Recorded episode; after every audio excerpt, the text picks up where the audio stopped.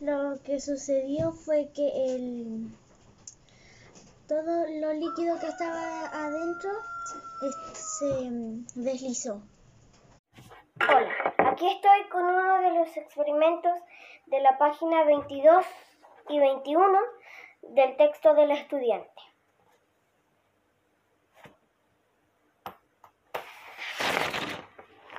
Como pudieron ver, el aire empezó a fluir de una manera que el aire impulsó el globo para que se empezara a mover.